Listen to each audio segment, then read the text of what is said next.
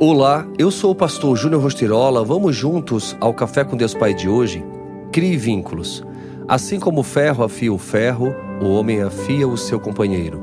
Provérbios 27, 17. Na sociedade contemporânea, somos cada vez mais induzidos ao individualismo. No mercado de trabalho, somos levados a ver os nossos colegas de trabalho como potencial concorrentes.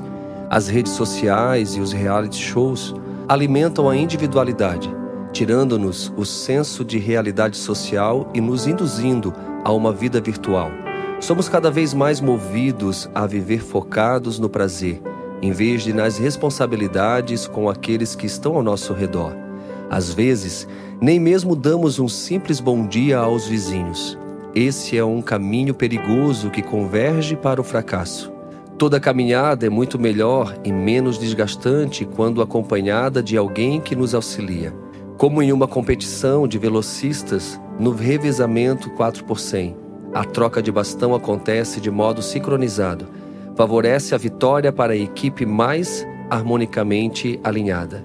Certamente, dividir o trajeto entre os quatro competidores é muito mais fácil e leve do que percorrer sozinho. Assim também é a nossa caminhada.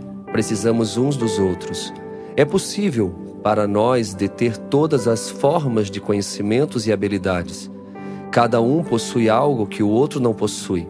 E essa combinação de conhecimento e habilidades é fundamental para vivermos de forma plena uma vida abundante no Senhor.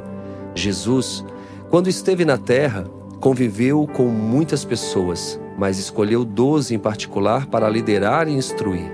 Ninguém faz nada grande sozinho, e Jesus nos deu o exemplo perfeito. Portanto, tenha pessoas ao lado que os auxiliem na caminhada.